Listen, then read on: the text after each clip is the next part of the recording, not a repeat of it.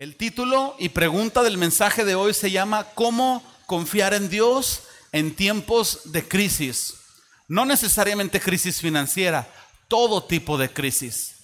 Crisis es cuando toda tu normalidad se ve sacudida por un acontecimiento. Levante la mano el que ha estado o está en una crisis. Uh, todos. Levante la otra el que ha estado en más de dos crisis. Suficiente, hermanos. El desodorante a veces no es tan potente. Entonces, la crisis es a veces parte de nuestro caminar con el Señor.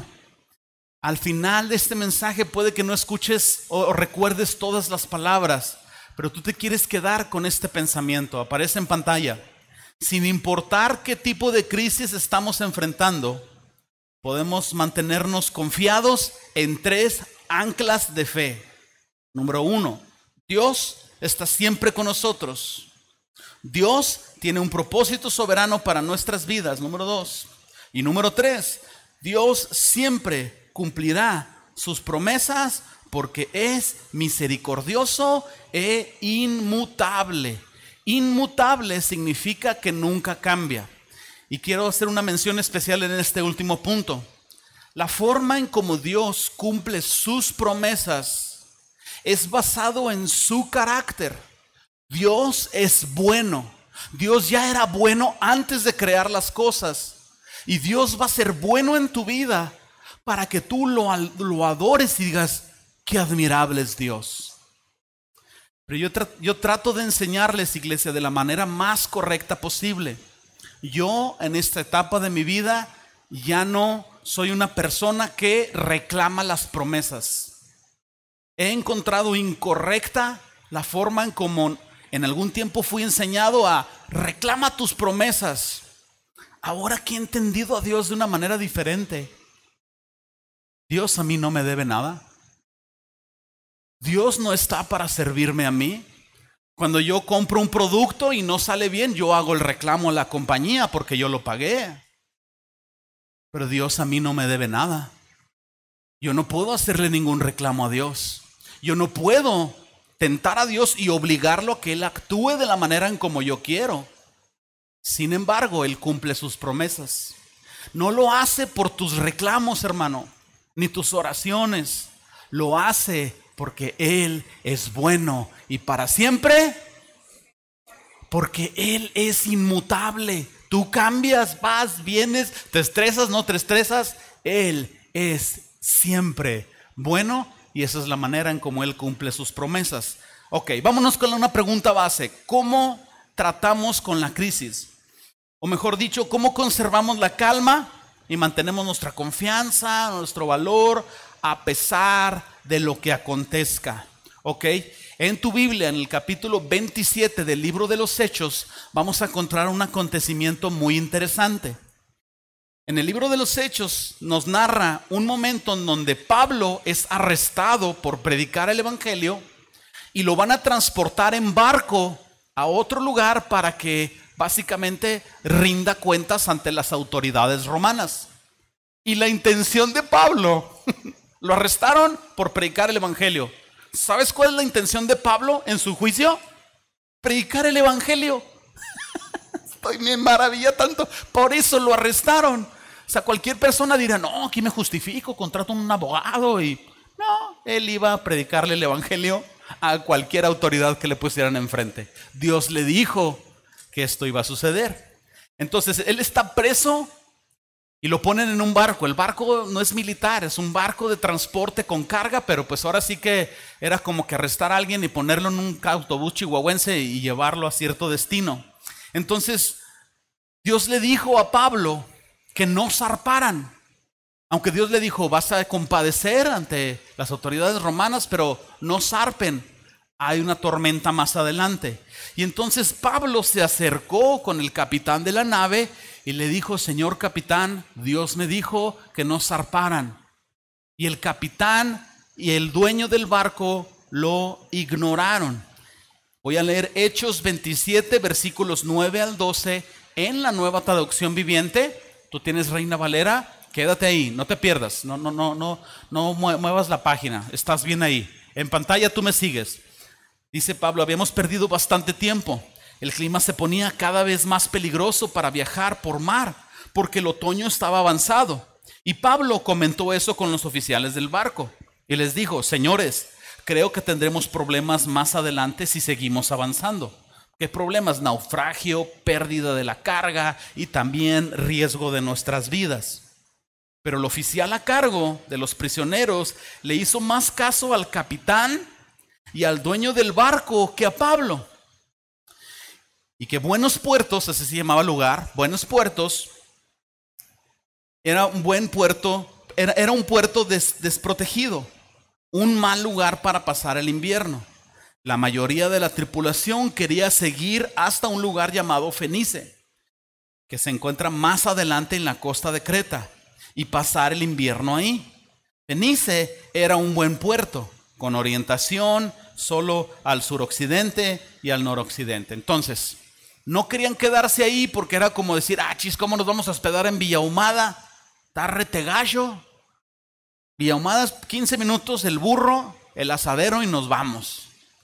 Eso era con buenos puertos. Querían ir hacia otro puerto, pero Dios le estaba hablando a Pablo. Claro que iba a suceder lo que Pablo estaba diciendo.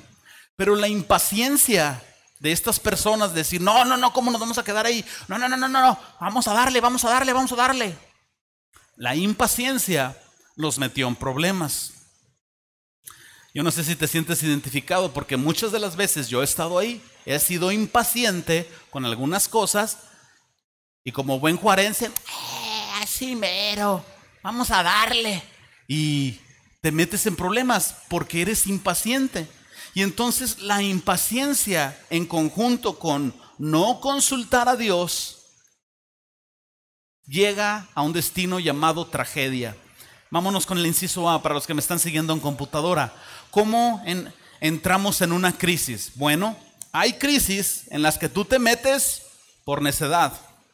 Hay crisis en las que las decisiones de otras personas te afectan.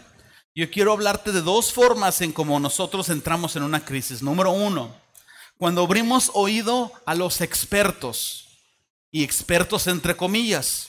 Yo sé lo que estoy diciendo. Yo sé que si tú tienes dudas en alguna categoría, lo más sabio que tú puedes hacer es consultar a un experto. Tú tienes problemas respiratorios serios. Tú necesitas más que un médico familiar. Tú necesitas un neumólogo, un especialista experto en pulmones. No es a lo que me estoy refiriendo. Nuestra cultura moderna tiene una tendencia asombrosa nosotros estamos desechando, número uno, el conocimiento de Dios, ya lo mencionamos ahorita un poco con el libro, estamos desechando el conocimiento de Dios y como cultura estamos desechando el conocimiento de los verdaderos sabios. En la actualidad no escuchamos a nuestros padres, ni a nuestros abuelos, ni a los líderes. En la actualidad, cuando nosotros queremos decidir sobre algo, consultamos a los youtubers a los TikTokers, a los influencers. Y lo que los influencers digan, eso hacemos. Iglesia, TikTokers, influencers y todos estos ersers, lo único que quieren, todo su propósito es más likes y más vistas, porque les genera dinero. A ellos no les interesa tu bienestar, tu salud, ni realmente la sabiduría aplicable a tu vida. Pero, ah, ¿cómo se hace el caldo tralpeño? al influencer, háblale a tu abuelita. ¿Me equivoco? Ella sabe hacer el caldo tralpeño. Y esta es nuestra cultura. Dios, no lo buscamos. Los sabios ya están anticuados. Y lo que los TikTokers digan, y con todo respeto, a mis cuarenta y tantos años, yo me doy cuenta que no sé nada. ¿Cómo alguien mucho más joven que yo va a dictaminar la sabiduría convencional para la vida? Es una ofensa para los adultos aquí presentes que han sufrido y han avanzado y todavía nosotros estamos ahí con que no los queremos oír. No escuches a los sabios de esta cultura. Tienes a tu gente, a alrededor de ti, gente sabia y tienes una sabiduría al alcance de tu mano que va más allá de lo que puedes imaginar. Segunda forma en cómo entramos en crisis es cuando escuchamos un consejo equivocado por las circunstancias. Ahora sí en tu Biblia, Hechos 27:13, dice, y soplando la brisa del sur, pareciéndoles que ya tenían lo que deseaban, levaron o levantaron las anclas e iban costeando Creta. Costeando es que iban alrededor de una isla, alrededor, ¿ok? Dándole vueltas por la costa, levantaron las anclas e iban avanzando. Tomaron esa decisión sabiendo que venía la tormenta, pero lo hicieron porque vieron un, se calmó poquito el viento y dijeron, eh, ya se alivianó. Las circunstancias les hicieron tomar situaciones importantes, decisiones importantes. No tomes decisiones basado en las circunstancias. Circunstancias y emociones es esencialmente lo mismo. Te vas a meter en problemas. Los navegantes de la historia de Pablo en Hechos 27 pensaron que habían conseguido lo que querían, pero en realidad iban navegando directo a una tormenta. Cuando tú haces decisiones, por ejemplo, financieras, pensando, ah, no, pues es que ya el peje nos está dando becas, ¿no? De esto o aquello. El día de mañana quitan esas becas. El día de mañana nos van a quitar los afores. El día de mañana va a llegar otro gobernante y va a cambiar el presupuesto. El día de mañana una enfermedad puede tocar tu puerta y gastos van a venir a tu vida. No tomes decisiones basadas en circunstancias toma decisiones basadas en la voluntad de Dios y en la sabiduría. Inciso B, ahí en computadora. ¿Qué cosas no debemos de hacer en una crisis? Observa Hechos 27:14. Mira lo que hicieron estos marineros. En el 27:14, ah, bueno, 15, dice, y siendo arrebatada la nave, no pudiendo poner proa al viento, o sea, el viento estaba moviendo la nave, no tenían control de ella, Dice, nos abandonamos a Él y nos dejamos llevar. Lo primero que las tormentas y las crisis en nuestras vidas tienden a hacer es que abandonemos la esperanza. Y cuando abandonas la esperanza te dejas llevar por tus emociones, por tu coraje, por muchas cosas más. Cuando las situaciones se apretan, dejamos nuestras metas, los jóvenes dejan sus carreras profesionales, las personas abandonan trabajos, relaciones, perdemos nuestro rumbo, perdemos nuestros valores, ignoramos nuestras convicciones y dejamos de luchar. Nunca dejes de luchar. No tengo que encontrar un versículo específico. Nunca dejes de luchar. Venga lo que venga a tu vida, aférrate a Dios, sigue adelante. Siguiente cosa que no debemos de hacer, no descartes. ¿A qué me refiero? Mira pantalla. Hechos 27, voy a leer 18 y 19 en la nueva traducción viviente. El próximo día, como la fuerza del vendaval, vendaval, viento fuerte, seguía azotando el barco, la tripulación comenzó a echar la carga por la borda. Y luego, al día siguiente, hasta arrojaron al agua parte del equipo del barco. La desesperación fue tal que los hizo perder la razón. ¿Cuál es el objetivo? Que un barco se transporte del punto A al punto B. Opción número uno, diversión. Opción número dos, pues porque sí. Opción número tres, para transportar un material importante. Y tiraron el material. Ignoraron las advertencias y tiraron el material. Esto nos dice que muchas de las veces empezamos a ignorar las cosas importantes de la vida, como la familia, como la fe, como la confianza en Dios, en la desesperación por querer salir del enrollo en el que a muchas de las veces nos metimos por malas decisiones. Abandonamos sueños, rompemos relaciones, dejamos de ir a la iglesia. Cuando tu vida está en crisis, Hermanos, lo último que debes de hacer es dejar de ir a la iglesia. La iglesia es el lugar en donde la gente te apoya. La iglesia es el lugar donde tú consigues apoyo. Claro, tu vida de oración, tu lectura en la palabra, pero por alguna razón Dios nos ha puesto en comunidad para que nos ayudemos los unos a los otros. ¿Me dejan decirles algo con mucha sinceridad? Y oye, nos va a regañar otra vez. Ahora verán. Cuando yo estaba enfrentando la peor crisis y veía a mi esposa morir, yo entraba por esa puerta y yo percibía el amor de ustedes. Yo percibía cómo me cuidaban, cómo estaban al pendiente de mí. Cuando yo entraba por esa puerta, yo dejé de sentirme el pastor que abraza a los necesitados y los indefensos. Yo empecé a sentirme un niño abrazado por su familia.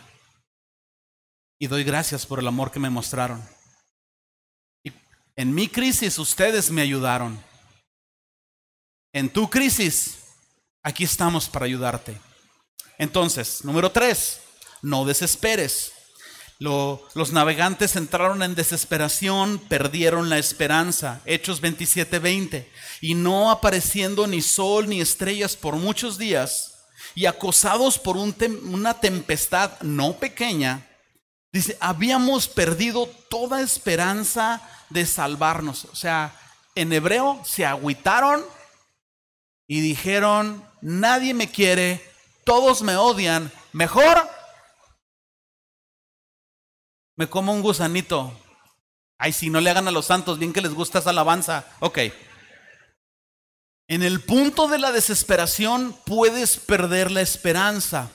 Por eso tú no puedes abandonar las promesas de Dios y la palabra. La mente es traicionera.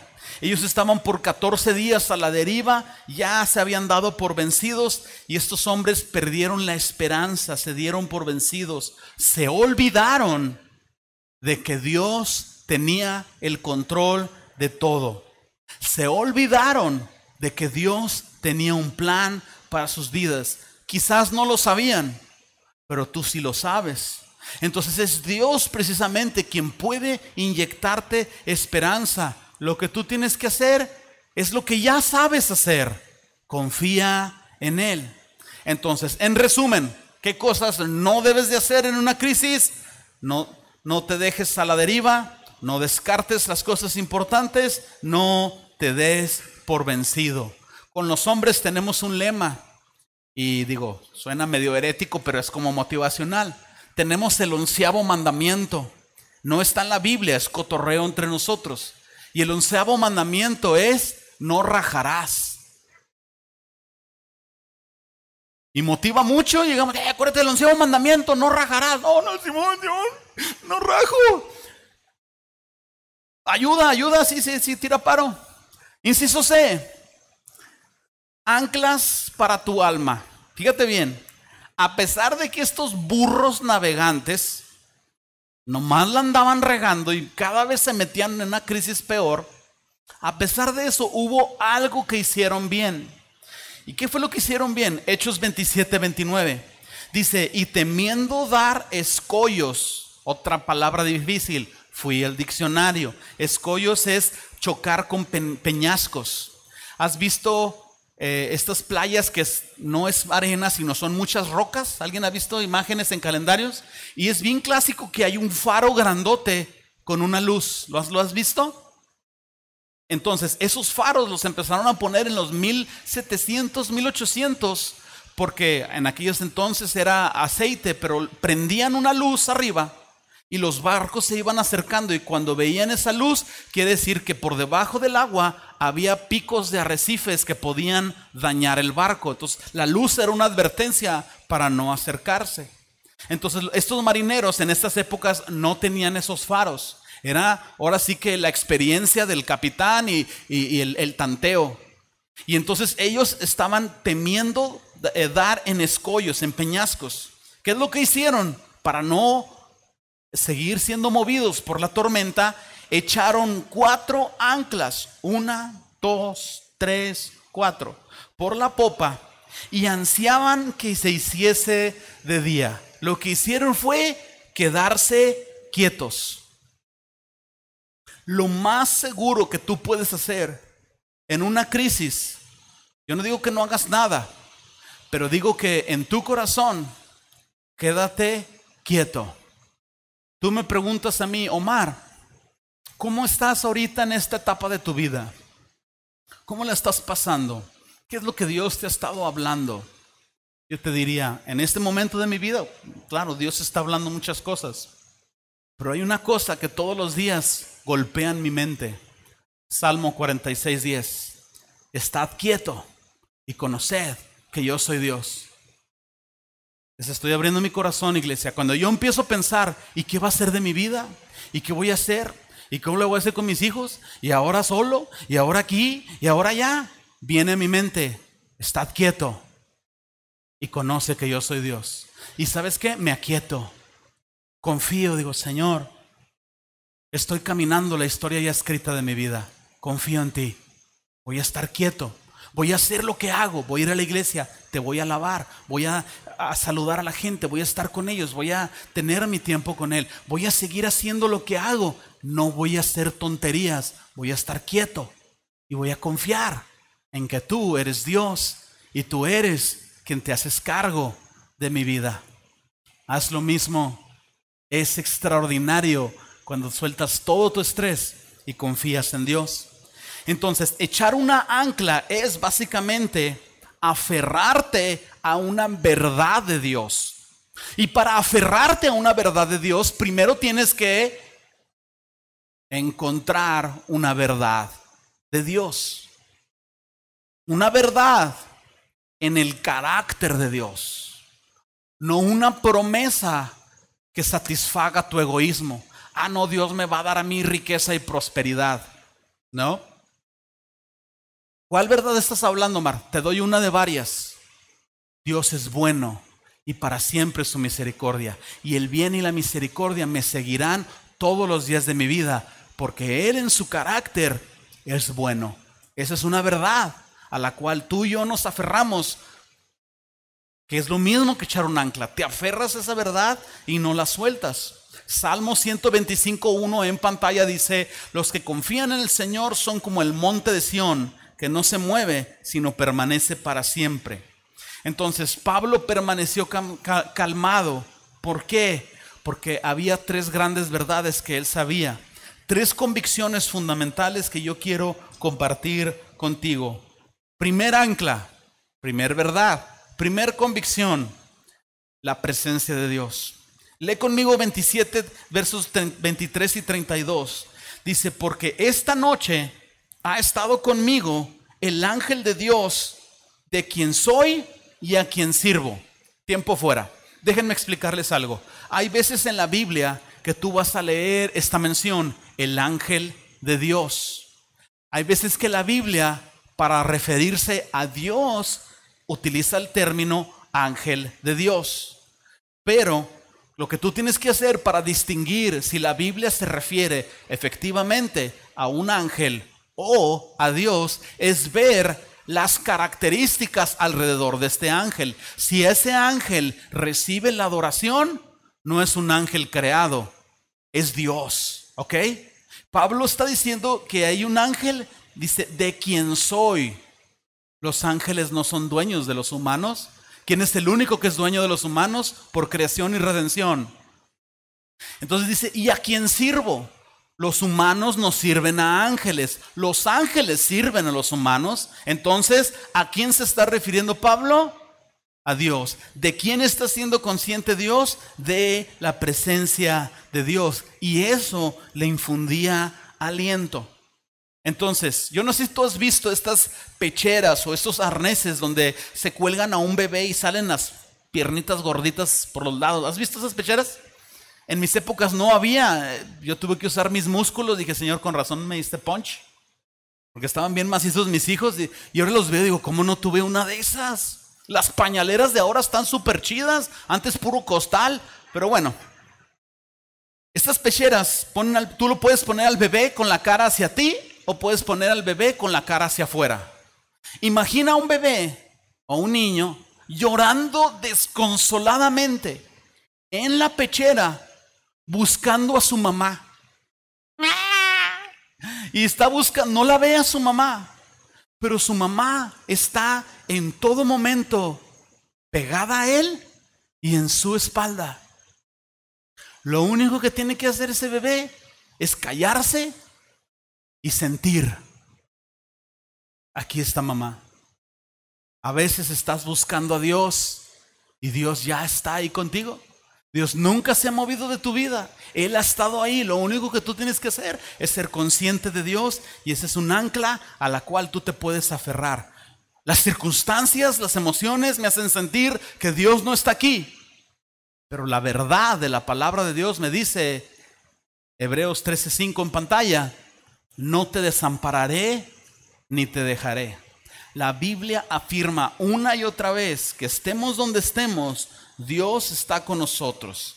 Segunda ancla, el propósito de Dios. Hechos 27, 24, ahí en tu Biblia. Diciendo Pablo, no temas, es necesario que comparezcas ante César y he aquí, Dios te ha concedido todos los que navegan contigo. Dios le está diciendo a Pablo, no temas, no importa qué pase a tu alrededor, tú vas a llegar a tu destino. Y todos los que van contigo se van a salvar.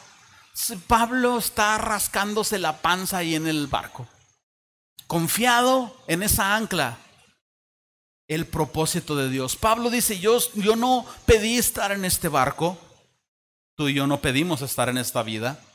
Yo estoy en este barco y Dios me va a llevar a donde tengo que ir. Es exactamente contigo. No importa qué tormenta estés pasando, Dios te va a llevar a tu destino. Nosotros decimos unas palabras comunes cuando la gente está en crisis. No te preocupes, todo va a estar. Y anima mucho escucharlo. Pero es una verdad. Todo va a estar bien. Porque la escritura nos dice que todas las cosas van a obrar para bien. Las escrituras nos dicen, lo acabo de mencionar, que el bien y la misericordia nos seguirán. Los salmos dicen, yo hubiera desmayado si no creyese que veré la bondad del Señor en la tierra de los vivientes. Las tormentas son pasajeras. Efectivamente, todo va a estar bien. Es un destino a donde tú vas. Aligera tu vida, descansa, confía en el Señor. La Biblia está llena de relatos de hombres que Dios les prometió algo, pasaron por tormentas y al final llegaron. Moisés, Jacob, Abraham, Gedeón, José, Pablo, escoge la historia que quieras. Todas esas historias tienen desafíos de fe y desenlaces extraordinarios para la gloria de Dios. ¿Por qué piensas que tu vida es diferente a la de ellos? Tu vida va a tener desafíos de fe y desenlaces extraordinarios. Salmo 138 en pantalla. El Señor cumplirá su propósito en mí. Tercer ancla, la promesa de Dios. Ya hablamos un poco en cuanto a las promesas de Dios. Lee conmigo el verso 25. Dice, por tanto, oh varones, tened buen ánimo, anímense, porque yo confío en Dios que será así como me ha dicho. Dios lo prometió, Él lo va a cumplir. Sabemos que Él cumple sus promesas porque su carácter es inmutable y no cambia.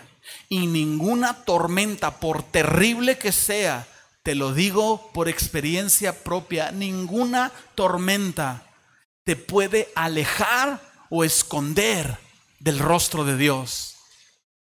Eso simplemente no sucede. No hay nada que tú puedas hacer o no hacer para estar lejos de Dios y lejos del propósito de Dios para tu vida. Estos marineros finalmente llegaron a su destino tal y como Dios lo prometió. En conclusión, las tormentas de nuestra vida van a venir. Y en las tormentas Dios te dice, yo estoy contigo. Permite que esta verdad y otras verdades de Dios sean anclas que tú estás echando y tú estás aferrado a ellas. No importa cuánto te muevas, quédate quieto, aférrate a esas verdades. Y si los momentos se ponen difíciles, recuerda, no eres un accidente, eres un proyecto. Dios va a cumplir su propósito, Dios va a cumplir sus promesas Él te va a dar la fuerza, la gracia, los recursos, las personas para cumplir todo lo que tú necesitas en tu vida. Si no te acuerdas de todo lo que mencioné, que las anclas, que las crisis, que quién sabe qué, que si el peje y sus becas, no te preocupes, llévate esta verdad central. Sin importar qué tipo de crisis estemos enfrentando, podemos estar confiados en tres anclas de fe. Número uno, Dios está siempre con nosotros. Número dos, Dios tiene un propósito soberano para nuestras vidas. Y número tres, Dios siempre cumplirá sus promesas porque Él es misericordioso e inmutable. Y a Él sea la gloria por siempre y siempre. Amén. Amén. Si tú nos estás visitando por primera vez y tú no has rendido tu vida a Cristo, tú puedes ser como estos marineros que no sabían que Dios tenía un propósito, no sabían que Dios cumplía sus promesas, porque no conocían a Dios. Tú no quieres vivir una vida sin conocer a Dios. Tú quieres arrepentirte de tus pecados porque te separan de Dios. Tú quieres recibir el perdón de Dios porque un día le vas a rendir cuentas. Tú no quieres que tu vida ande vagando por ahí, tú quieres rendirle tu vida a un Dios que te ama tanto que vino a morir en la cruz por ti para librarte del castigo eterno. Si tú quieres rendir tu vida a Cristo, has venido por primera, segunda vez, ven aquí enfrente. Quiero ayudarte. Quiero ayudarte y guiarte en cómo rendir tu vida a Cristo y quiero ayudarte a integrarte a esta familia de la fe. Déjenme orar por ustedes. Señor, yo pido en el nombre de Jesús que todo lo que hemos estado hablando, Señor, en este día, sean verdades, anclas a las cuales tu pueblo se aferra. Pido, Señor, que des fortaleza a cada uno de mis hermanos para superar sus crisis. Y no permitas, Señor, que el enemigo o las circunstancias tomen ventaja de sus vidas. Señor, que ellos puedan saber que debemos de estar quietos y saber que tú eres Dios. Dios los bendiga. Nos vemos próximo domingo.